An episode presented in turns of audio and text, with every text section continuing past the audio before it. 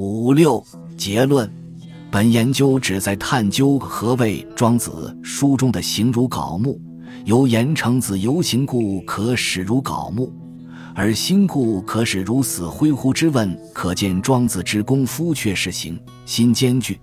而当代部分学者研究亦指出，庄子书中确实存在身体实修的功夫。历代著家提供诸如四体不动、无为、忘形、堕烟若废。跟其背等极光片语，虽隐然显示形如槁木作为身体技术的可能，却难具以建构一本末、次第明晰的具体功夫操作。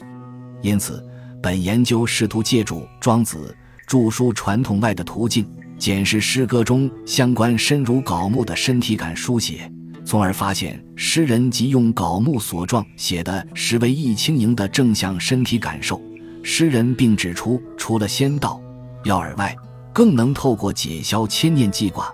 抛却对俗情利名的执着，进而登上望、不知、不觉乃至疑气的身轻功夫阶梯，最终获至虚空的身体感。本研究亦探究《伤寒论》中的身重之病与《本草典籍》中具轻身之效的药味，发现身重实为一异于常态的疾病征候。而超乎无病平人之上的贤人、圣人、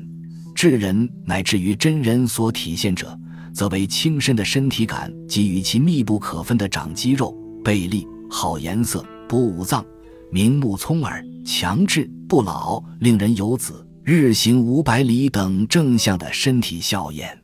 如前所述，我们虽然无法确知历代诗人所体验。医书所描述即为形如槁木身体实修功夫的原貌，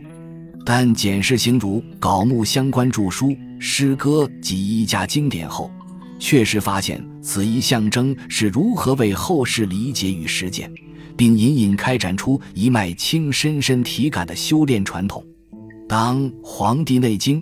为我们架构起一座病人、平人、贤人、圣人、智人。真人可以积极升进的阶梯时，由此境界阶梯得以窥见。《伤寒论》中所表述的病人，其身重的身体感经验正与身轻相对反，分置于身体感的正负两极。身重的病人躺平借服食药物以功夫修炼，实具备将身体感提升至平人、贤人、圣人、智人、真人之身轻甚至虚空身体感的可能。李白月下独酌其三，不知有无身，此乐最为甚。当诗人脱口而出这样的诗句时，正透露出其所处文化蕴含着欲真挚不知有无深深体感的思想。这些可使人轻身之药，或医家解消病人身重之感的论治举措，亦或不知有无身的至乐之境等。承载着相似的身体论述而广见于传统文化中，但当现代人面对身重、身轻、忘身、遗身、不知有无身的身体论述文本时，却有着实时理解与体会的困难。倘若我们欲明白这潜伏于传统文化中的轻、忘、遗身思想究竟是什么，则此等身体论述所从出的思想根源。成大有重新诠释格义的必要，而庄子书中的形如槁木象征，正可与此清望以身传统呼应参看。庄子书中典范人物所体现的生命境界，不仅限于心性层面，而于身体层面亦不仅止于身轻之感。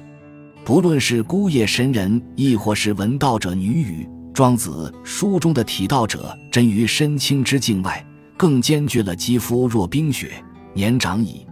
而色若孺子等正向的身体征候，恰与诗歌、医家典籍所述，伴随轻身共同出现的好颜色、不老等效验若何符节？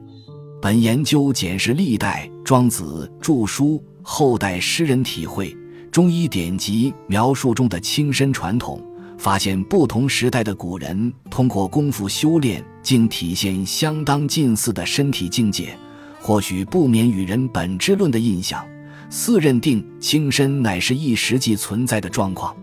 至于此意广见于中国思想、诗歌、医学传统中的轻身身体感，